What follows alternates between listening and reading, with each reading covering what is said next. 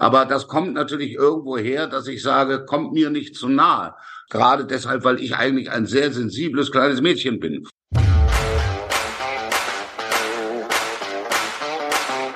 All You Can Stream, dein Navigator durch die Streaming-Welt. Hi, ich bin Micha. Und ich bin Melanie. Als Redakteure von TV Digital und Streaming interviewen wir Stars aus dem In- und Ausland. Und besuchen regelmäßig aktuelle Dreharbeiten. Hier verraten wir euch, welche Streaming-Neustart sich wirklich lohnt.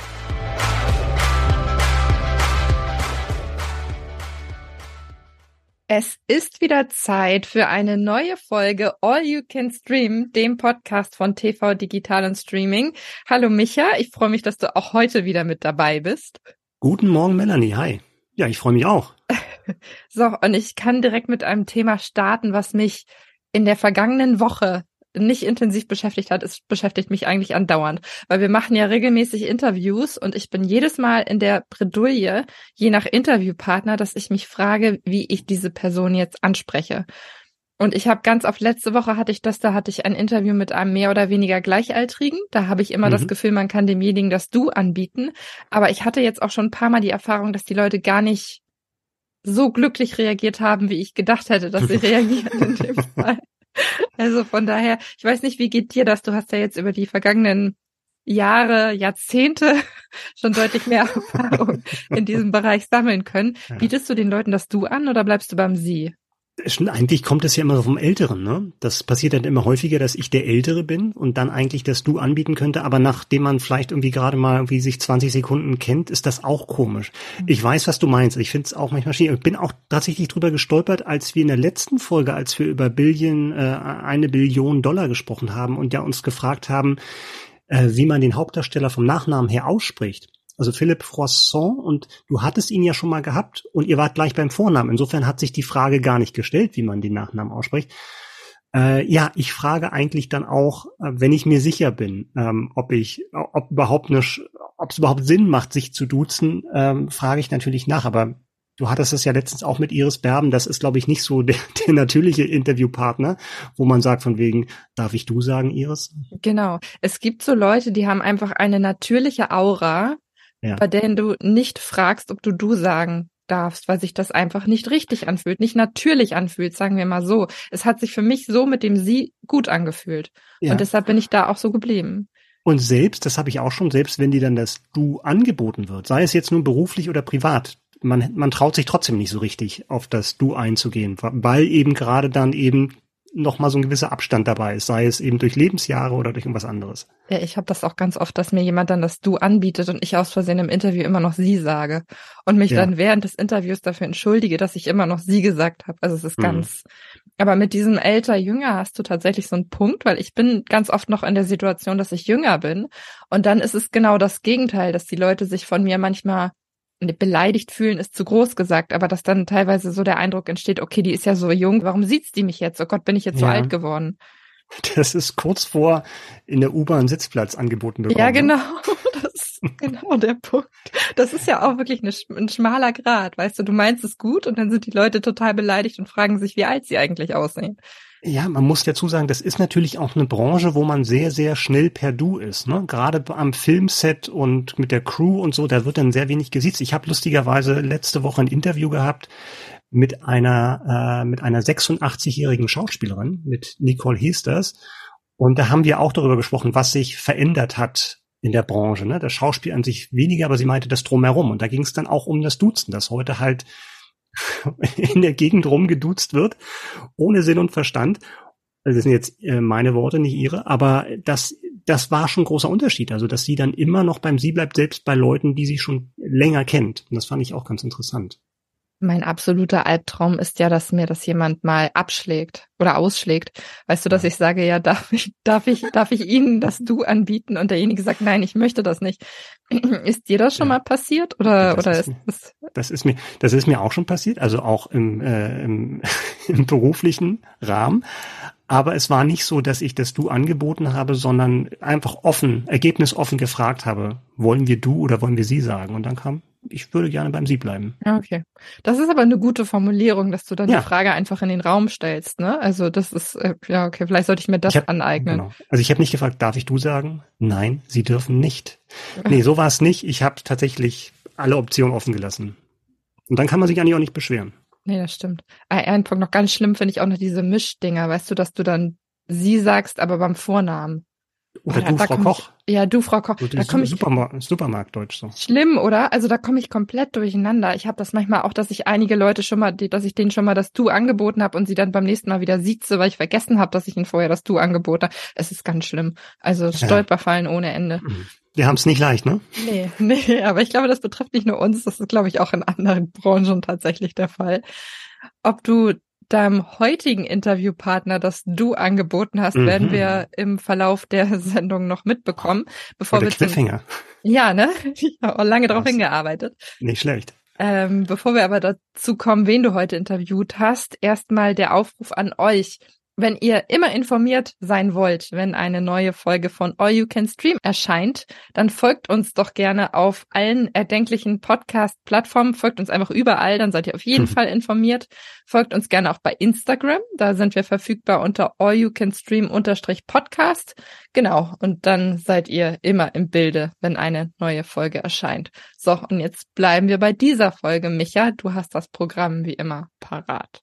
Ich habe das Programm gelesen. Genau, ja. Wir haben als allererstes Leave the World Behind, ein Weltuntergangsdrama mit Top-Besetzung, unter anderem mit Julia Roberts in der Hauptrolle. Dann haben wir die erste Serienhauptrolle für Ben Becker in Bum Bum Bruno. Ob ich ihn, ob ich es gewagt habe, ihn zu duzen oder ob ich beim Sie geblieben bin, erfahren wir auch gleich, weil ihr habt es schon am Anfang der Folge gehört. Ich habe ein Interview mit ihm gemacht. Wir haben Silber und das Buch der Träume, die Verfilmung eines deutschen Fantasy-Bestsellers. Und zu guter Letzt haben wir völlig zerstört eine neue Netflix-Serie, die erzählt, was passiert, wenn Actionhelden völlig verkatert die Welt retten müssen. Barack Obama nannte die Romanvorlage zum folgenden Film einst sein Lieblingsbuch. Deshalb bin ich sehr gespannt, was das Projekt jetzt tatsächlich kann und wie gut er es finden, die Umsetzung tatsächlich finden würde. Micha, es geht um Leave the World Behind. Ab dem 8.12. bei Netflix verfügbar. Und bevor wir über den Einfluss von Barack Obama auf dieses Filmprojekt tatsächlich hm. sprechen, einmal von dir kurz, worum geht's in diesem Film?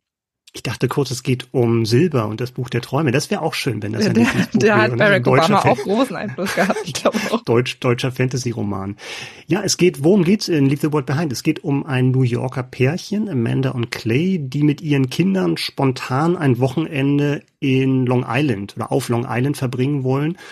Und in der ersten Nacht steht plötzlich jemand vor der Tür und der behauptet, der Besitzer dieses äh, Luxusdomizils, das sie gemietet haben, zu sein und sagt, äh, in New York gibt es einen kompletten Stromausfall und er ist hierher geflüchtet, mehr oder weniger mit seiner Tochter und will jetzt Unterschlupf in dieser Wohnung haben. Und da ist natürlich die Frage erstmal für die sehr, sehr misstrauische Amanda, kann man dem Mann vertrauen, aber dann mehren sich dann doch die Anzeichen, dass es tatsächlich einen sehr, sehr großen Hackerangriff gab an der Ostküste und zudem verhalten sich die Tiere und die Natur im Umkreis dieses, dieser Wohnung und äh, in der Umgebung sehr, sehr seltsam. Und da ist dann durchaus die Frage angebracht, steht womöglich das Ende der Welt bevor? Klingt schon mal ex extrem dramatisch. Und wenn du sagst, wir haben dieses Haus, in dem das Ganze spielt, inwieweit ist das denn jetzt eher ein Kammerspiel oder ist es tatsächlich so, dass, also ist es mehr im Kopf, dass die ganzen Sachen passieren draußen oder ist wirklich so, dass man rausgeht und miterlebt, inwieweit die Welt da gerade den Bach runtergeht? Du kriegst schon Sachen zu sehen, wo du, du denkst von wegen, das ist jetzt nicht mehr normal erklärbar. Ich will da jetzt nicht zu sehr ins Detail gehen, aber man verlässt auch das Haus und man sieht auch dort außerhalb dieses Hauses sehr, sehr seltsame Sachen. Du hast trotzdem gewissermaßen nur ein paar Elemente eines Kammerspiels, weil die ähm, die Gruppe der Menschen, um die es geht, sehr sehr überschaubar ist. Also du hast eigentlich nur eine Handvoll Menschen, die dort eben eine Rolle spielen, eben diese Familie, die ähm, dort schon ist, und dann eben diese beiden. Dann gibt es noch mal ein, zwei andere, aber das war's eigentlich schon. Also die sind dann schon sehr sehr reduziert und es geht dann natürlich auch um die Dynamik, die dann Einzug hält, wenn man irgendwie mit solchen Gefahren von außen konfrontiert ist das super spannend. Ich habe am Anfang Barack Obama schon angesprochen und der hat tatsächlich großes Interesse an dem äh, an dem Projekt gehabt, weil glaube ich auch so mit Klischees im Hinblick auf, auf Hautfarben und so weiter irgendwo gespielt wird. Inwieweit ist das wirklich ein Thema in dieser Produktion?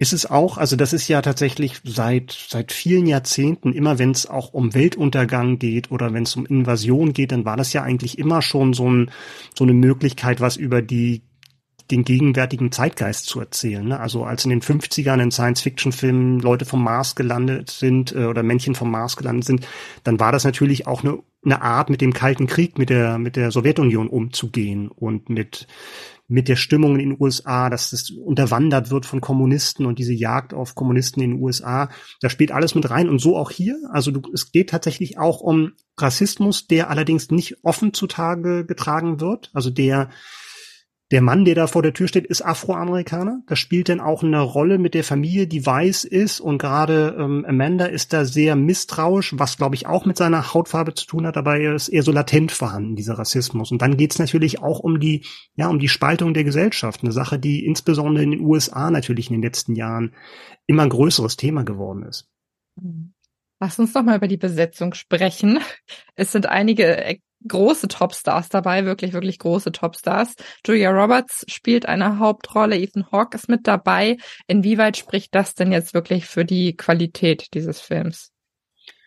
Sehr stark, finde ich. Ähm, also Julia Roberts kann sich die Rollen seit vielen Jahrzehnten fast schon aussuchen. Das heißt, wenn sie dann irgendwie sagt, das mache ich, dann, dann ist das für ein Studio das Signal, okay, da steckt Qualität dahinter. Und das ist ja mittlerweile auch so, dass dann, wenn solche Stoffe auf dem Markt sind, dass natürlich dann so Pakete ge geschnürt werden. Also du hast dann gleich einen Star, der dabei ist, dann hast du einen, einen Macher, in dem Fall Sam R. Esmail, der zum Beispiel vorher Mr. Robot gemacht hat und auch mit, mit Julia Roberts schon gearbeitet hat in seiner Serie Homecoming für Prime Video.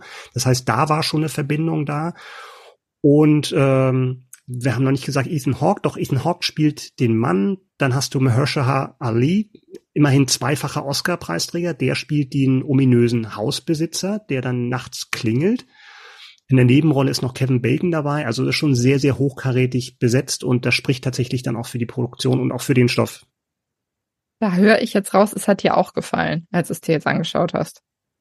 Ja, das ist ein toller Film. Es ist ein toller Film, weil es auch diese Balance schafft ganz oft hat man ja bei solchen Filmen dann auch, dass man nicht genau weiß, woran man ist. Das was ja auch, wo du schon gesagt hast, irgendwie spielt das jetzt die ganze Zeit in dem Haus? Oder sieht man auch draußen tatsächliche Katastrophen oder irgendwelche Kennzeichen für die, für die drohende Apokalypse? Und die hält eine sehr gute Balance, diese Geschichte, eben das zu zeigen, aber halt nicht zu viel zu verraten, so dass man eigentlich immer interessiert ist zu wissen, wie geht's weiter und was ist wirklich real an dieser Bedrohung? Und also ich kann schon verstehen, warum das tatsächlich auch so ein Film war, der als das Buch rausgekommen ist, tatsächlich so ein, so ein, ähm, so ein Wettbieten äh, in Gang gesetzt hat zwischen den Streamern, weil es da wirklich viele Interessenten gab. Letztendlich hat da Netflix das Rennen gemacht und eben dann haben es diese Stars dann natürlich dann auch an, an Land gezogen, um das dann umzusetzen diese Endzeitfilme irgendwie ganz faszinierend, weil ich habe jetzt gerade noch Don't Look Up im Kopf mit ja.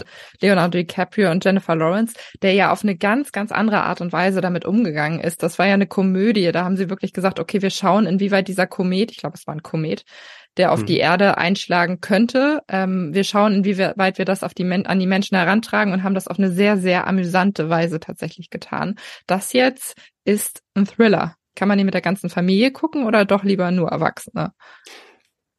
Ist, glaube ich, ab zwölf freigegeben. Also es gibt natürlich auch die unterschiedlichsten Figuren und Jahres- oder Altersstufen, die da irgendwie gezeigt werden. Also auch eine, eine junge Tochter und ein Teenager-Sohn und so. Familienunterhaltung ist das nicht gerade und es ist tatsächlich eine ganz andere Farbe als Don't Look Up. Es ist dann eher so in diesem Bereich und da gab es ja in den letzten Jahren auch ein paar. Interessanterweise hat sich das geballt. Also das sagt, glaube ich, dann auch ein bisschen was für über unsere Zeit aus, dass du innerhalb weniger Jahre solche Filme hattest wie ähm, wie zum Beispiel Bird Box damals mit mit Sandra Bullock. Äh, du hast gehabt äh, Knock at the Cabin. Ich weiß nicht, ob, du, ob dir der was sagt, wo dann plötzlich vier Fremde an eine Tür klopfen in so einem Ferienhaus und sagen, das äh, Ende der Welt steht bevor und ähm, ihr müsst das tun, was wir sagen, weil sonst geht die Welt unter. Woran mich der Film jetzt Leave the World Behind auch sehr stark erinnert hat, war äh, Nope von Jordan Peele zuletzt. Also das hat ohnehin, der hat ja, hat's ja auch mal super verstanden, eben solche Themen wie Rassismus in solche Genrefilme, in solche Thriller, teilweise sogar Horror-Thriller mit rein zu, ähm, zu beziehen. Und da kann man tatsächlich so die, finde ich, die Anklänge sehen. Also ganz anders als Don't Look Up. Sehr, sehr ernst, sehr, sehr spannend und tatsächlich jetzt kein, keine billigen Effekte, sondern wirklich auch ein Thriller mit einer Message. Ich bin sehr gespannt auf Leave the World Behind, läuft ab dem 8.12. bei Netflix. Ben Becker gehört zu den deutschen Stimmen, die man so schnell definitiv nicht wieder vergisst, wenn man sie irgendwo einmal vernimmt. Jetzt ist er zu sehen in Boom Boom Bruno ab dem 7.12. bei Wow verfügbar. Es sind insgesamt sechs Folgen, die es geben wird. Und Micha, du hast mit Ben Becker gesprochen, da hören wir gleich einmal rein. Aber jetzt erstmal dazu, es ist jetzt für ihn ein besonderes Projekt, Boom Boom Bruno. Warum ist das denn jetzt für ihn wirklich ein, eine besondere Produktion, die er da abgedreht hat?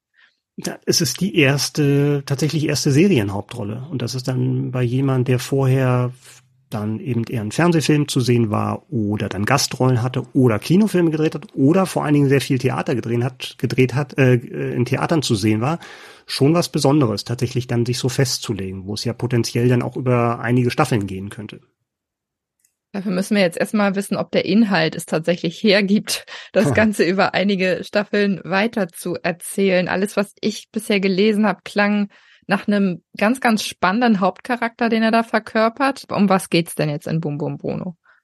Es geht um Bruno und Bruno trinkt gerne Bourbon, trägt einen Cowboy-Hut und zieht seine Runden durch die Prärie. Wobei man sagen muss, dass seine, er ist halt nicht Sheriff im Wilden Westen, sondern Streifenpolizist in Brandenburg. Das stört ihn aber nicht, sondern er macht da weiter sein Ding und ist halt ein Großmaul, ist ein Macho. Eigentlich ist er ein ziemlicher Arsch. Und er muss dann wieder willen, um seinen Job nicht zu verlieren, muss er den Mord an einer Drag Queen lösen. Was ihn tatsächlich so ein bisschen an seine Grenzen bringt. Ja, du schüttelst schon mit dem Kopf entspricht nicht seinem Weltbild, würde ich mal sagen, nachdem wie du den Charakter da gerade beschrieben überhaupt, hast. Überhaupt nicht. Also das ist dann überhaupt nicht so sein Ding. Aber wie gesagt, er wird dann irgendwie dazu genötigt, weil er sonst seinen Job verliert, den er ja äh, so schätzt. Und dann kommt noch dazu, dass er einen neuen Partner bekommt, den jungen Mark. Und aus dem will er halt, der ist äh, halt ja sehr, sehr zurückhaltend, schüchtern. Und aus dem will Bruno so einen richtigen Mann machen, einen richtigen Kerl machen. Was Bruno nicht weiß, Mark ist schwul und hat sich noch nicht geoutet. Das klingt, als wenn in dieser Produktion wahnsinnig viel mit Klischees gespielt wird. Mhm. Ich finde, er klingt, wenn du ihn mir so schilderst, wahnsinnig unsympathisch. Warum sollte ich mir diese Serie angucken, wenn ich eine Figur in der Hauptrolle habe, die einfach irgendwie kein, niemand ist, der einen mit reinzieht? Weißt du, wie ich meine? Ach, das würde ich so nicht sagen, weil es gibt ja durchaus auch abstoßende Charaktere, von denen man fasziniert ist. Ne? Also die, die Filmgeschichte ist ja voll von Leuten, wo man sagt, ich kann das nicht gutheißen, was du tust, aber spannend bist du schon. Also da schaut man schon gerne zu. Das äh, gilt ja auch für ganz viele Bösewichte oder auch Antihelden. Ne? Also das ist, das wäre jetzt für mich nicht das Kriterium tatsächlich. Aber er ist schon ziemlicher Arsch. Aber so eine Serie lebt natürlich auch von einem, von einem Spannungsbogen und auch von der Entwicklung einer Figur. Ne? Also Bruno hat auch ähm, private Probleme und das heißt ja nicht, dass wenn Bruno an der einen Stelle so anfängt als Figur, dass er auch an der gleichen Stelle enden muss. Ne? Also man, man kann ja allen Menschen Entwicklung nochmal zugestehen. Du klingst jetzt wie der persönliche Therapeut von Bruno, das finde ich. Genau. Äh, find Bruno ich. hatte, Bruno ist kein schlechter Mensch. Bruno hatte eine schwere Kindheit. Ja, genau. Das ist im Zweifel tatsächlich die Begründung. Ähm, ich finde, das ist manchmal so ein Balanceakt, wenn du tatsächlich so mit Klischees oder solchen Ansichten spielst, zwischen ganz schnell richtig gut oder ganz schnell richtig unangenehm. Wie findest du, ist das jetzt in dem Fall gelungen? Ist das tatsächlich ausgeglichen, dass man auch irgendwie feinfühlig mit solchen Thematiken wie ja Vorurteilen, die er eben auch mitbringt, umgeht. Das ist das gut, dass du es ansprichst, weil es tatsächlich ein schmaler Grad ist, finde ich, wie man damit umgeht. Ich habe ich hab ein Problem mit der Serie gehabt, weil ich ich glaube diese Welt nicht. Also das ist dann klar, Comedy muss überzeichnet, darf überzeichnet sein, aber wenn ich dann sehe, wie, wie Bruno dann da im, im, Speckgürtel Berlins mit Cowboyhut Streife fährt oder am Obduktionstisch äh, sein, seine Dose Bier trinkt, dann ist das für mich so ein bisschen drüber und das zieht mich halt dann irgendwie eher raus, als dieser Geschichte zu folgen. Und dann frage ich mich auch, wann habe ich das eigentlich verpasst, dass dann irgendwie diese so eine Provinzstadt dann irgendwie zum Mecker für Drag Queens geworden ist. Also den anscheinend in Berlin, Berlin nicht aufregend genug ist und dann ins Umland ziehen. Das hat mich tatsächlich rausgezogen.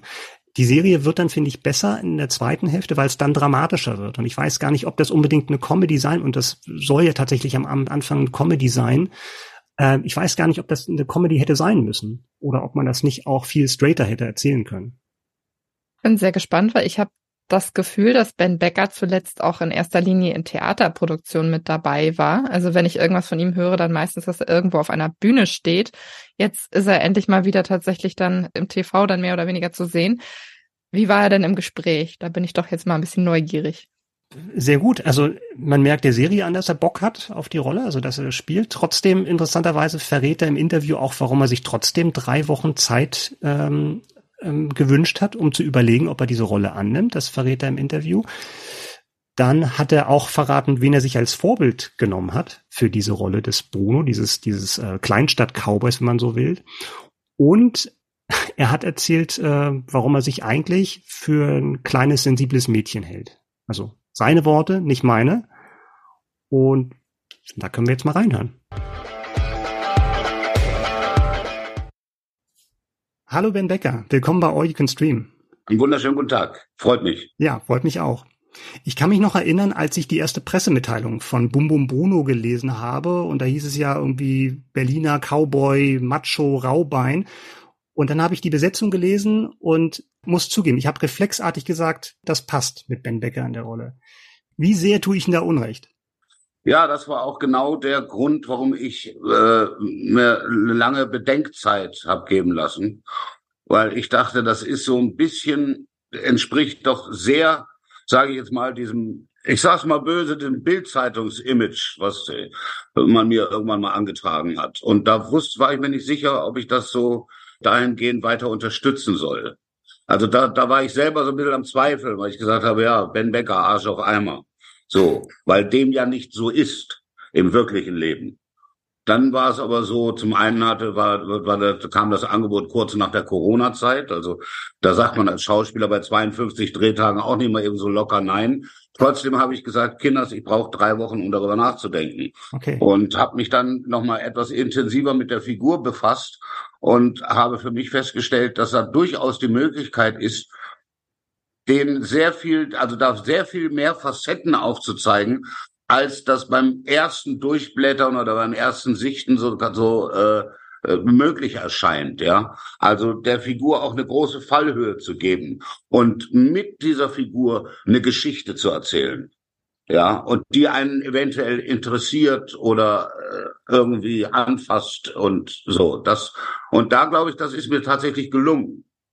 Das heißt, sie wussten auch schon, wo es genau mit der Figur hingeht. Also dann haben sie auch die Drehbücher schon für alle sechs Folgen gehabt, als sie sich entschieden haben? Ja, ja, ja, ja, ja, das ja, ja. Wo genau das hingeht, das, also wo es genau hingeht, dann wäre die Arbeit ja fast langweilig, weil dann braucht man sie ja gar nicht mehr zu machen oder man erarbeitet sich so eine Figur ja auch und hangelt sich da manchmal von Manchmal handelt man sich auch von Drehtag zu Drehtag, aber manchmal also von Szene zu Szene und sagt, Moment, ich habe da so reagiert, dann wäre es hier besser so. Also das ist ja auch Modulieren während der Arbeit. Das, ich habe das, ich schüttel das nicht, wenn ich antrete aus dem Handgelenk und sage, das habe ich alles schon, die Strecke habe ich Michael Schumacher mäßig schon im Kopf. Weitgehend ja, das muss man schon, dass man einen dramaturgischen Faden für sich selber hat.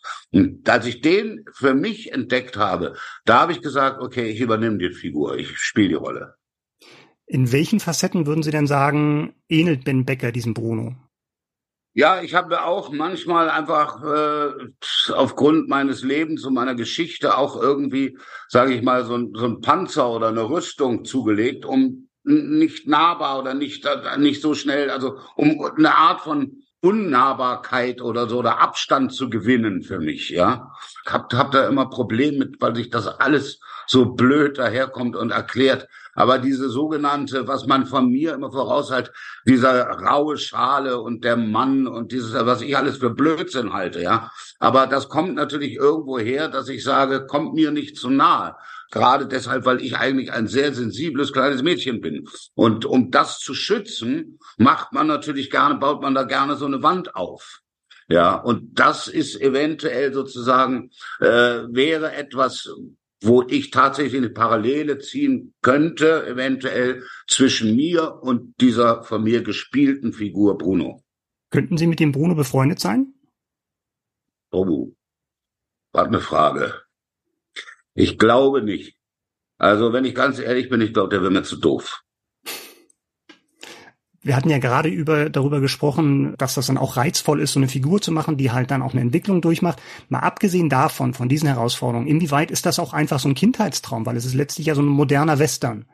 Also dann ja durch die Figur und auch durch die Inszenierung, dass das man da so ein bisschen wild, ein bisschen Das wild macht natürlich Spaß da habe ich auch so ein bisschen geguckt bei äh, ein bisschen bei John Wayne abgeguckt und so. Bei dem muss man ja auch manchmal schmunzeln vor lauter Männlichkeit, ja. Und ich musste auch selber manchmal lachen, wenn ich da aus meinem Wohnwagen kam und mich, wo ich mich ins Kostüm geworfen habe und äh, dann wie aus der Zauberkugel kommt dieser Cowboy da raus und ja, und äh, da auch noch mit Pistole an der Seite und so. Äh, das macht schon Spaß, ne? Das ist äh, da lässt man einen kleinen Jungen los auf dem Abenteuerspielplatz. Das ist dann schon so. Das soll auch so sein, weil das dann, weil das macht auch Spaß und der vermittelt sich, glaube ich, auch nach draußen. Das darf man ja sonst nicht. Nicht wirklich. Das ist ja tatsächlich auch eine Figur, wo man früher gesagt hätte, das ist ein echter Kerl. Ja. So der, der klassische Archetyp. Was denken Sie denn eigentlich über diesen Männlichkeit, Männlichkeitsbegriff und wie er sich tatsächlich auch verändert hat in den vergangenen Jahren? Hat er sich verändert? Ich muss bei der Frage, die kommt natürlich öfter immer an Donald Trump denken. Ja, also ich meine, der verkörpert das. Der kommt dem dann immer auch, auch sehr, manchmal sehr nahe, ja. Der ist ja auch ein Elefant im Porzellanladen, mehr oder weniger. Also es gibt sie noch. Ja, mir sind sie fern. In meinem Leben spielen diese Herrschaften, solche Männer, keine große Rolle. Ja, aber ich weiß nicht, man wird den einen oder anderen Hausmeister oder so und oder auch bei den Kollegen von der Polizei wird es den alten ein, ein oder anderen Alteingesessenen noch geben. Im Großen und Ganzen ist der Bruno schon ein bisschen verstaubt. Das soll er ja auch sein. Und das macht ja auch irgendwie Spaß. Aber Sie haben ja auch vorhin gesagt, dass dieses Bildzeitungsimage, was ihn ja. anheftet, dann zumindest vom Boulevard, hat Sie das dann irgendwann auch beruflich behindert, dass Sie gesagt haben, Sie waren in einer, in einer Schublade, wo dann vielleicht auch Filmemacher oder Produzenten Sie für bestimmte Rollen nicht mehr genommen haben? Weiß ich nicht, das müssen wir Filmemacher und Produzenten fragen. Mich hat das nur insofern beeinflusst, dass es mich natürlich irgendwann war mir das zu eindimensional, ja. Also ich fand es dann auch irgendwann nicht mehr komisch und habe mich dann von mir aus, glaube ich, auch konzentriert tatsächlich in eine andere Richtung bewegt. Es war halt auch, wie ich eingehend sagte, eine Überlegung, ob ich mich auf diese Figur einlasse oder nicht. Ja, aber ich denke, dass ich mittlerweile, äh, dass dieses äh, Klischee Ben Becker Bild, ich glaube, das ist mittlerweile ad acta gelegt. Also, dass dem nicht so ist und dass das auch nie so war.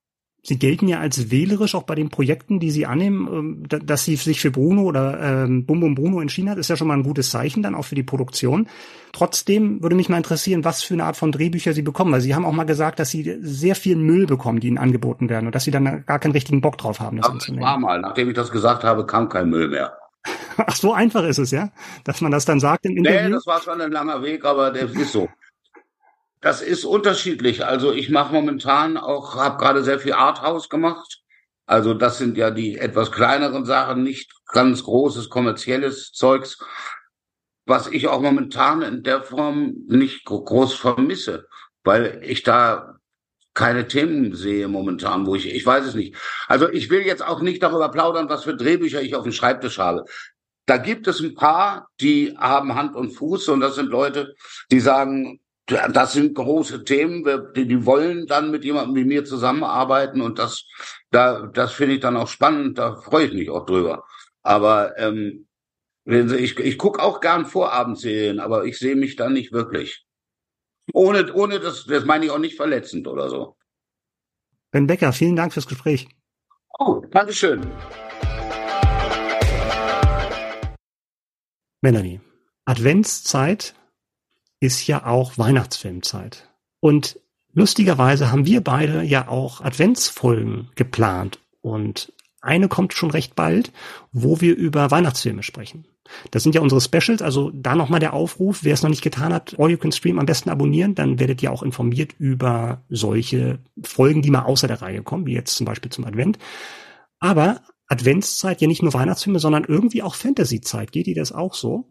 Das stimmt, ja. Den Eindruck habe ich auch. Und ich liebe es ja tatsächlich auch rund um die Weihnachtszeit solche Sachen zu sehen, wo du dann kleine animierte Figuren vielleicht noch hast, am besten noch so vom Weihnachtsbaum, die die kleinen Anhänger, die da hängen und sich auf einmal bewegen und reden. Ja, ich habe da auch ein Fable für. Also Moment, Moment mal, was hast du denn da getrunken, dass das bei dir passiert? Kleine Fantasien, vielleicht schreibe ich auch selber mal ein Drehbuch und baue das da so ein, aber ja, ich, ich mag solche Geschichten tatsächlich sehr, okay. sehr gerne. Okay, also Sie hatten das exklusiv. Ich habe jetzt eigentlich eher an Herr der Ringe und Harry Potter gedacht. Ach so, ja, Warum erzähle ich das alles? Warum sagst du das alles? Es geht nämlich jetzt um eine Fantasy, um einen Fantasy-Film. Silber und das Buch der Träume startet bei Prime Video am 8.12. Du bist da voll im Thema drin und sagst uns erstmal, worum es bei diesem Film geht. Ja, es ist eine Jugendbuchverfilmung aus dem Jahr 2013 nach einem Roman von Kerstin Gier, das vielleicht nochmal vorweggeschoben. Und im Mittelpunkt steht ein Teenager, nämlich die 17-jährige Liv Silber, wie der Titel schon sagt, die gemeinsam mit ihrer kleinen Schwester und ihrer Mutter nach London zieht, weil ihre Mutter da eben einen neuen Freund kennengelernt hat. So, da hat sie nicht so richtig Bock drauf, aber aus anfänglichem Widerwillen wird dann doch irgendwann Faszination, weil sie nämlich äh, einen geheimnisvollen Jungen kennenlernt und feststellt, dass es nämlich eine Fähigkeit gibt, über die er und seine Freunde verfügen und wo sie auch bald mit rein gezogen wird, nämlich luzide zu träumen und dabei in die Träume anderer Menschen einzudringen und diese eben auch beeinflussen zu können. Für mich, wenn ich höre Teenager und Träume, dann ist meine allererste Assoziation Freddy Krüger und Nightmare on Elm Street. Also diese Horror Kinofilmreihe aus den, die in den 80ern begonnen hat mit dem, mit dem ganz, ganz jungen Johnny Depp damals noch. Erwähnte halt ich, diesen, dass das eine Jugendbuchverfilmung ist, mich. Ja, ja, aber ähm, ich frage mich ja schon, weil ich finde das immer so ein bisschen spooky, so Träume und inwieweit man die beeinflussen kann. Also meine Assoziation ist völlig falsch oder ist da so ein bisschen leichter Grusel dann doch dabei, trotz Jugendbuchverfilmung? Deine Assoziation ist insofern nicht falsch, als dass der Aha. Film das tatsächlich aufgreift, mehr oder weniger. Ich habe ja auch damals das Buch gelesen, so. Ich muss immer jetzt wieder auf das Buch zurückkommen ja. und ich bin großer Fan von Kerstin Gier, also von der Autorin. Und habe dieses Buch geliebt, unter anderem, weil sie einen sehr blumigen Schreibstil mehr oder weniger hat, die, die, die Figuren sehr gut greifen kann und das einfach eine sehr herzliche Ausstrahlung einfach hat und in meiner Vorstellung auch relativ bunt war. So, mhm. einfach in meiner Vorstellung. Jetzt habe ich diesen Film gesehen und festgestellt, Nee, ist gar nicht so bunt, ist mhm. tatsächlich relativ düster und dunkel und geht dadurch zum, so ein bisschen in die Richtung dessen, was du da jetzt auch geschildert hast. Wir haben so als Ausgangspunkt dieses, für dieses Träumen so einen Traumkorridor, den sie eben entlanglaufen kann, wo hinter jeder Tür dann die Träume eines Menschen aus ihrem Umfeld mehr oder weniger sind. Und mhm. dann, wenn sie diesen Korridor entlangläuft, ich finde, das hat immer was Bedrohliches, wenn sie dann eine Tür öffnet, weil du ja auch nicht weißt, wie die Leute träumen, ob die düster träumen, ob die eher irgendwie was Angenehmes träumen. Und auch so mhm. Sachen, die dann vielleicht in einem Puppenhaus spielen oder so, finde ich dann auch schon wieder ein bisschen gruselig, um ehrlich zu sein. Ja, also beim Freddy Krüger war es ja tatsächlich dann auch so, wenn du dann in den Träumen gestorben bist, eben durch die, diese Horrorfigur, dann warst du auch im echten Leben tot. Aber gut. Okay, das, das ja, nee, ja, danke für den Input. Ich nehme das zur Kenntnis. Viel Spaß beim Einschlafen heute Abend. Äh. Also dann höre ich daraus, dass es ganz wertfrei gesprochen keine werkgetreue Verfilmung ist. Es ist ein bisschen anders, was ich aber nicht unbedingt als schlecht bezeichnen würde. Mhm. Ich finde, ähm, es ist immer, du, du hast immer so einen, so einen schwierigen Ausgangspunkt, wenn die Bücher eine große Fangemeinde haben. Ihre Bücher, unter anderem vorher war es Rubinrot, ich weiß nicht, ob dir das mhm. was sagt, ähm, ja. diese, diese Trilogie, die sie da geschrieben hat erfolgreich verfilmt mit Maria Erich und Janis Niewöhner damals. Hm. Und diese Filme haben sich Stück für Stück von den Büchern komplett entfernt, bis der letzte okay. Teil gar nichts mehr damit zu tun hatte. Und dann stand da nur noch nach Motiven des Romans von Kerstin Gier. Hat mich als Fan ja. sehr Produziert von jemandem, der dieses Buch mal gelesen äh, hat. Äh, genau so ungefähr. Und da hat, hat, da hat sie sich damals auch von distanziert und gesagt, ah, okay. sie möchte nicht, dass so schnell ein Buch von ihr wieder verfilmt wird. Deshalb war ich jetzt auch sehr überrascht, als ich gesehen habe, dass Silber tatsächlich bei Prime Video erscheint. Erklärt ja. aber auch, warum das so lange gedauert hat, weil das Buch ist ja schon aus dem Jahr 2013. Hat sie sich jetzt doch mit, ähm, mit arrangiert. Vielleicht war der Scheck auch groß genug, das weiß ich nicht. Kann ich nicht, kann ich nicht beurteilen. Aber ich muss sagen, ich habe dieses diesen Film gesehen und mhm. war angenehm überrascht. Der ist zwar nicht richtig, richtig werkgetreu, wie du gesagt hast. Der ist düster, der ist dunkler, der ist auch ein bisschen mysteriöser, aber das macht ihn nicht schlecht. Ich finde das eine sehr, sehr spannende Fantasy-Produktion, die sie da umgesetzt mhm. haben. Und ich hatte, wenn ich mich vom Buch befreit habe, auch Spaß beim Anschauen. Produkt Fantasy-Produktion, das ist eine deutsche Produktion und dann mhm. auch mit, mit deutschen Darstellern. Kannst du ein bisschen was zur Besetzung sagen? Du hast ja auch mit der Hauptdarstellerin tatsächlich ja. auch ein Interview geführt. Genau, ich habe mit Jana McKinnon gesprochen für unser Magazin äh, Streaming, was auch auf dem Markt ja, Das ist ja auch auf dem Markt gerade. Das, das ist auch, ja genau. Ähm, dafür habe ich mit Jana McKinnon gesprochen. Für all diejenigen, die jetzt nicht wissen, wer sie ist, die war unter anderem dabei in Wir Kinder vom Bahnhof Zoo. Mhm. Er ist österreichisch-australisch, glaube ich. Ähm, also mhm. ist mehrsprachig eben auch aufgewachsen. Dementsprechend ähm, ja, beherrscht sie die deutsche Sprache, hat anteilig auch auf Deutsch gedreht, aber diese Produktion ist zwar von Konstantin Film, also einer deutschen Produktionsfirma, aber sehr, sehr international ausgerichtet. Die haben in London vor allem gedreht, also vor allem äh, ja eben in London und in Irland in Dublin. Ähm, und haben dabei einen sehr internationalen Cast zusammengesucht. Dementsprechend war die Sprache am Set auch in erster Linie Englisch. Also wir haben zum Beispiel Chanel Coulard mit dabei, den manche vielleicht auch aus Sex Education kennen. Nicolette mhm. Krebitz ist wiederum Deutsch, aber nichtsdestotrotz haben die eben auch auf Englisch gedreht. Ja. Okay. Weißt du, worüber ich mich gewundert habe, ist, dass es ein Film geworden ist. Weil ich hätte mhm. jetzt vermutet, ein Vier-Seiten-Buch wird dann gerne mal auch ein bisschen ausführlicher erzählt, kennt man ja auch ähm, von vielen anderen Beispielen. Ähm, ist das das richtige Format gewesen für die Umsetzung, deiner Meinung nach? Also die Produzenten haben im Gespräch damals gesagt, dass die, also die Frage ist natürlich auch aufgekommen, warum ist das jetzt mhm. ein Film und keine Serie? Und sie haben gesagt, dass es sich für sie als Film am besten angefühlt hat. Dass sie sofort ein Gefühl für dieses Drehbuch hatten und dass das eben auch gut funktioniert hat. Es ist beabsichtigt natürlich die anderen beiden Teile dieser Trilogie auch noch zu verfilmen, wenn das Ganze gut läuft. Also da haben sie schon irgendwie ein Auge drauf, dass das noch kommen könnte. Aber nichtsdestotrotz, es funktioniert für mich auch als Film. Also ich habe es mir angeschaut und gesagt, das ist stimmig. Ich wüsste nicht, warum man da jetzt eine Serie hätte draus machen sollen. Das funktioniert wunderbar. Was ich spannend fand, um nochmal auf diesen düsteren Aspekt zurückzukommen, mhm. Das Buch ist aus dem Jahr 2013. Dementsprechend sind die Leser, wie ich damals, damals noch ein Teenager, mittlerweile auch alle deutlich älter. Wenn du jetzt eine Verfilmung machst, willst du natürlich die jungen Leser von heute ansprechen. Du willst aber auch die Leser ansprechen, die das Buch damals toll fanden. Deshalb mhm. musst du irgendwie so einen Mischmasch finden, dass du es vielleicht eben auch ein bisschen, bisschen atmosphärisch dichter, ein bisschen, bisschen eine andere Atmosphäre eben kreierst. Eine Sache, die ich in deinem Artikel total spannend fand, war, dass dann auch die Darsteller so eine Art Traumtraining bekommen haben. Kannst du das noch ein bisschen erklären? Die hatten über zwei Wochen hinweg ja ein Coaching für luzides Träumen. Also Träumen, wo du steuern kannst, was du träumst, weil du dir dessen bewusst bist, dass du träumst. Mhm. Das hat nicht so richtig gut funktioniert, hat Jana McKinnon zu mir gesagt, weil du natürlich dann hinterher auch relativ gerädert aufwachst, weil du ja, es ist ja eine Anstrengung, das ist ja kein Erholungsmechanismus, den du dadurch lebst. Und sie hat auch gesagt, also bei ihr hat das nicht so richtig geklappt und sie, ihr war das dann wichtiger, dass sie für die Dreharbeiten entsprechend fit ist und hat gesagt, komm, in alles andere kann ich mich reindenken und ähm, ich mache das jetzt mal ohne das. Also sie hat das Coaching gemacht, aber so viel mitgenommen hat sie nicht. Okay. Silber und das Buch der Träume startet am 8.12. bei Prime Video. Jetzt kommen wir zu Melanies Serie des Jahres, wie sie mir gerade verraten hat. Ob das ernst gemeint ist oder ob da die Enttäuschung aus ihr spricht, werden wir gleich erfahren. Es geht um Völlig zerstört. Ab sofort bei Netflix verfügbar, acht Folgen. Ja, Las Vegas ist ja die Stadt der Sünde, aber so sündig war sie selten, glaube ich, wie hier. Melanie, worum geht's denn in Völlig zerstört?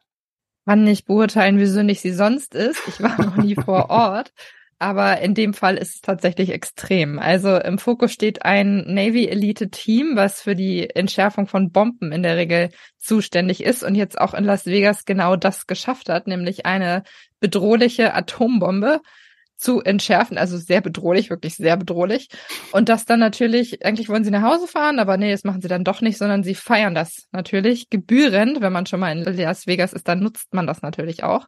Mhm. Und dann kommt allerdings die etwas ungünstige Nachricht, dass es sich bei der Bombe lediglich um einen Vorboten gehandelt hat, auch im Grunde eine Attrappe war und die eigentliche Bombe noch gut versteckt irgendwo liegt. Und jetzt haben sie natürlich das Problem, dass sie diese Bombe suchen müssen, aber natürlich die vorherige Nacht noch ein bisschen in den Knochen stecken haben. Wie geht's dann weiter? Weil ich habe gerade schon gesagt, acht Folgen und sind die dann praktisch acht Folgen lang verkatert und völlig drüber oder wird das in Echtzeit erzählt? Wie kann man sich das ungefähr vorstellen? Ja, ist die Frage. Ich habe jetzt nur die ersten Folgen gesehen. Ich kann noch nicht beurteilen, wie es dann dementsprechend weitergeht, aber da hm. ist es tatsächlich so, dass sie verkatert sind und dann versuchen müssen, das irgendwie auszubaden. Folge eins beispielsweise ist, beschäftigt sich in erster Linie mit diesem, mit dem Feiern als solchem. Mhm. Also da sieht man, da geht es schon ordentlich hoch her. Und da ist dann auch sehr schnell klar, warum die dann danach extreme Probleme haben, wirklich einigermaßen gerade zu gehen, kann man schon fast sagen. Was ist das für eine Art von Humor? Also Action ist klar, wenn da so, ein, so, ein, so eine Special Forces dabei ist, ähm, Atombomben zu deaktivieren oder, oder auch nicht und dann irgendwie mit dem Bösen irgendwie umgehen müssen. Aber welche Art von Humor, wie würdest du das in der Kategorie packen? Die Macher dieser Serie haben damals gesagt, das ist so ein bisschen das Motto, stirb langsam, trifft Hangover, trifft 24. Also die haben da wirklich alles okay. so ein bisschen reingeschmissen. Das, das ist immer eine Ansage. Es ist deftig, lass es mich so formulieren. Also mhm. die lassen nichts aus und die haben es auch ab 18 freigegeben. Das sollte man vielleicht auch noch erwähnen. Also es ist ja okay. keine offizielle Altersfreigabe bei Netflix, aber es ist ein Tipp, dass man es als ab 18 schauen sollte. Und das, das spricht schon für einiges. Also wir haben auch deftige Sexszenen mit dabei. Wir haben einen sehr, mhm. sehr ja, Plattenhumor fast schon und es hat mich so ein bisschen an Seth Rogen erinnert von der Art und Weise, okay. wie das Ganze jetzt gemacht wird, um mal so eine Richtung vorzugeben. Da wäre ich ja erstmal grundsätzlich mit im Boot, ne? Aber wenn du sagst, äh, stirb langsam trifft Hangover trifft 24, das ist ja echt mal eine Ansage von den Machern. Wird die Serie denn dem gerecht? Oder ist das eher ein bisschen zu kurz gesprungen? Ja, lass es mich so sagen. Man muss das, was da gezeigt wird, mögen. Ich mag es nicht. Hm. Ähm, um es mal ganz knapp auf den Punkt zu bringen. Also wir haben wirklich sehr, sehr viel Feiern. Also die ganze erste Folge besteht äh, wirklich da draus. Dann haben wir irgendwelche platten Anmachsprüche, die da gemacht werden. Dann haben wir eine minutenlange extreme Sexszene. Also so mhm. geht, in dem Stil geht das dann halt auch weiter. Es sind auch entsprechend arge Sprüche, die dann untereinander getätigt werden. Also und wir haben Charaktere, die natürlich auch, also die sind sehr divers auf der einen Seite, auf der anderen Seite aber auch sehr klischeehaft gezeichnet, finde ich. Also diesen super sportlichen Chef des Teams beispielsweise, der dann natürlich dann auch in dieser Sexszene involviert ist und so weiter und so fort. Also ich finde es ein bisschen klischeehaft, ich finde es teilweise ein bisschen platt. Aber die Action, also die kann schon was. Also das ist wirklich turbulent. Wenn man das mag, ist es auf jeden Fall das Richtige für einen selber. Ich muss ja sagen, als ich den Trailer gesehen habe, hat es mich auch so ein bisschen, und wo du jetzt gerade sagst, sehr, sehr deftig, auch ein bisschen an The Boys erinnert. Ne? Ich kann mich noch erinnern, wo wir unsere Kollegin äh, Melanie mal hier zu Gast hatten, wo sie über The Boys gesprochen hat. Da wird ja auch nichts ausgelassen. Also da das kann man stimmt. wahrscheinlich als The Boys-Fan wahrscheinlich dann schon seinen Spaß haben bei Völlig zerstört. Ja, das geht vielleicht so ein bisschen in die Richtung. Also ich glaube, mhm. The Boys hat die nehmen das ja auch sehr selbstironisch hin, dass diese Serie so ist. Und in dem Fall finde ich ehrlich gesagt, geht an mir die Selbstironie so ein bisschen vorbei. Das ist einfach okay. so, wie es ist. Mhm. Deshalb vielleicht ein bisschen weniger Anspruch in der Produktion jetzt im Vergleich. Okay. Muss man vielleicht noch dazu sagen, das ist ja die, die Macher, die gesagt haben, stirb langsam trifft Hangover 24. Das sind ja die Leute, die Cobra Kai gemacht haben und dann, genau. glaube ich, auch durch den durch den überraschend großen Erfolg dieser Serie jetzt wahrscheinlich auch so ein bisschen so einen Freifahrtschein haben, ne? Oder dann eben so einen, so einen Fuß in der Tür haben, um auch mal so ein Projekt dann durchsetzen zu können, was Ganz ja Cobra Kai genau. ja doch deutlich familienfreundlicher war. Das haben die auch selber gesagt, ja. Also Cobra Kai ist eindeutig deutlich familienfreundlicher. Das geht ja, glaube ich, nächstes Jahr dann auch an die finale letzte Staffel, die dann da erscheinen soll von Cobra Kai, wenn mich nicht alles täuscht. Ähm, aber in dem Fall haben sie jetzt tatsächlich einen Freifahrtschein gehabt und gesagt, wir hatten damals, bevor wir Cobra Kai gemacht haben, immer so den Traum, eine Serie mhm. zu machen, die eben in diese Richtung geht und wo man genau so ein Ausgangsszenario hat. Und haben jetzt natürlich durch den Erfolg der anderen Produktion da jetzt die Möglichkeit gehabt zu sagen, das war unser Traum, wir haben da jetzt Bock drauf und wir wollen das gerne mal machen. Ich muss ja sagen, ich habe ja so ein bisschen das Gefühl von verkehrte Welt, weil genauso wie ich vorhin bei Silber dachte von wegen, ja, das eigentlich müsste das doch eine Serie sein, ist es bei völlig zerstört genau umgekehrt, wo ich denke, ja. das ist so ein so ein High Concept Film oder so eine High Concept Idee, wo man gesagt hätte, da hätte man früher einen Film draus gemacht, 90 Minuten und gut wär's. Ähm, aber das ist hier schon irgendwie, dann wäre wahrscheinlich auch besser gewesen, oder? Wenn es ein Film gewesen wäre. Also für mich fühlt verstehe. es sich auch so an. Okay. Also ich muss auch sagen, ich hätte mir da sehr, sehr guten Film drunter vorstellen können. Wenn ich nochmal mhm. an so Sachen denke wie Hangover, da hat's ja auch gepasst, dass du so eine Geschichte, gut, da haben wir jetzt keine Atombombe dabei, aber dass du so eine Geschichte halt da irgendwie einfügst. Und in dem Fall fand ich zum Beispiel schon sehr lang, dass man wirklich die komplette erste Folge darauf setzt, zu zeigen, warum die eigentlich so fertig sind, wie sie es letztendlich sind. Ich glaube, das hätte man irgendwie auch deutlich kürzer und knapper in einem Film dann verwurschten können und dann den Rest dahinter zeigen, wo es dann halt eigentlich wirklich spannend wird, wie sie dann wirklich schaffen, jetzt möglicherweise die andere Bombe dann noch zu finden und zu deaktivieren. Also das hat sich jetzt wirklich sehr, sehr gestreckt über diese erste Episode. Das finde ich ja ohnehin eine Tendenz, die wir immer häufiger sehen, ne? dass Sachen, die eigentlich Filme sein sollten, wenn man mal ganz ehrlich ist und früher auch Filme waren, dann eben doch zu einer Miniserie oder sogar zu einer weiterlaufenden Serie gemacht werden. Ne? Ich glaube, das ist dann einfach der Zeit und dem Streaming-Hype geschuldet, weil ich glaube, das wäre halt so ein, so ein Vorzeigebeispiel gewesen, wo man sagt, da macht man einfach einen Film draus. Ja, aber manchmal verstehe ich es auch nicht so ganz, weil wenn du wirklich so richtig komplexe Charaktere hast, wo du irgendwie mhm. ne, noch einen Background erzählen möchtest und sowas, dann macht das für mich auch Sinn, wenn wir mhm. auf sowas gucken wie Sebastian Fitzeks Therapie, wo du wirklich das Bedürfnis hast, dass diese Figuren sich im Verlauf der Geschichte irgendwie entwickeln können, damit wirklich ja. auch so ein gewisser Spannungsbogen aufgebaut wird, dann ist das tatsächlich das absolut richtige Medium. Aber in einem Fall, wo du den Eindruck hast, dass man es einfach wirklich über die Episoden streckt, um die Episoden zu füllen, ist das meiner Meinung nach, ehrlich gesagt, als Film deutlich, deutlich besser angelegt. Hm. Ja, man hätte auch natürlich aus Hangover damals auch eine Serie machen können, ne? aber ob es dann besser geworden wäre, möchte ich mal bezweifeln. Ne? Im Grunde kannst du aus allem eine Serie machen, wenn du es drauf anlegst. Ne? Aber wie gesagt, ob es besser wird, ist dann die Frage. Ja, also dann eben deine Serie, beste Serie des Jahres, dann eher mit Anführungszeichen. Genau. Nicht, dass du hier falsch zitiert wirst in der Presse. Exakt, genau, mit Anführungszeichen. Ich glaube, es ist Geschmackssache, wenn jemand auf solch deftigen Humor steht und diese intensiven Szenen, die da gezeigt werden, eben mag, dann kann das für den durchaus auch das Richtige sein. Aber in meinem Fall muss ich sagen, ist das tatsächlich nicht, äh, nicht meine Serie gewesen, nein. Ob es eure Serie ist, könnt ihr selber rausfinden. Völlig zerstört ist bei Netflix verfügbar.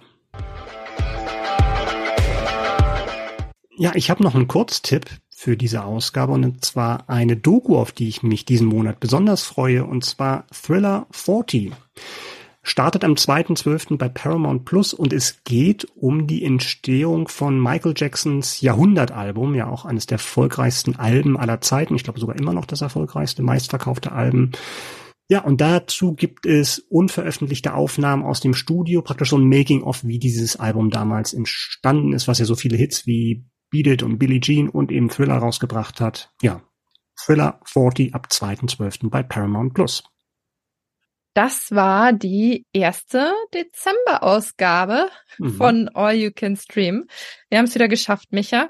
Und ich, ich kann dir sagen, ich habe gleich ein Interview und ich überlege mir jetzt schon, ob ich aus unserem Einstieg irgendwas mitnehmen kann, ob ich jetzt du oder sie sage. Mal gucken. Ich bin mir nicht ganz ja. sicher. Mitte 40, ist das jetzt du oder sie? Ich weiß es nicht. Wir sind ja nicht so, so, naja, wir sind schon weit Beim, auseinander. Bei mir wäre dann wahrscheinlich die Situation ein bisschen anders. Ist es Deutsch oder ist es Englisch? Ne? Weil das ist ja noch mal was anderes, oh, dann ja. mit Vornamen zu sprechen. Das ist Englisch ja dann noch ist wunderbar, da hat man solche Probleme ja, ne? nicht. Ich da kann man all, alle duzen. Ja, Auch super. Barack Obama, über den wir gesprochen haben, könnte man auch. hey, Barry. Nee, ist ein deutsches Interview. Also ich bin mit der Frage tatsächlich ernsthaft konfrontiert, aber Du wirst dich richtig entscheiden. Du machst es genau. gut. Ich habe vollstes Vertrauen in dich. Nach Gefühl, immer nach Gefühl. Mhm. Genau, erste Dezemberfolge. Wir hören uns in zwei Wochen wieder mit der zweiten Dezemberfolge. Wenn ihr bis dahin noch was von uns hören möchtet, könnt ihr das gerne machen, denn wir haben jetzt an den Adventssonntagen jedes Mal ein Weihnachtsspecial dabei, in dem wir einen Klassiker und ein neues Highlight vorstellen. Micha hat es vorhin schon erwähnt. Also falls ihr Sehnsucht habt, schaltet gerne da einmal rein. Wir freuen uns. Und ansonsten hören wir uns in zwei Wochen wieder mit einer regulären Folge. Macht's gut. Tschüss. Tschüss, Frau Koch.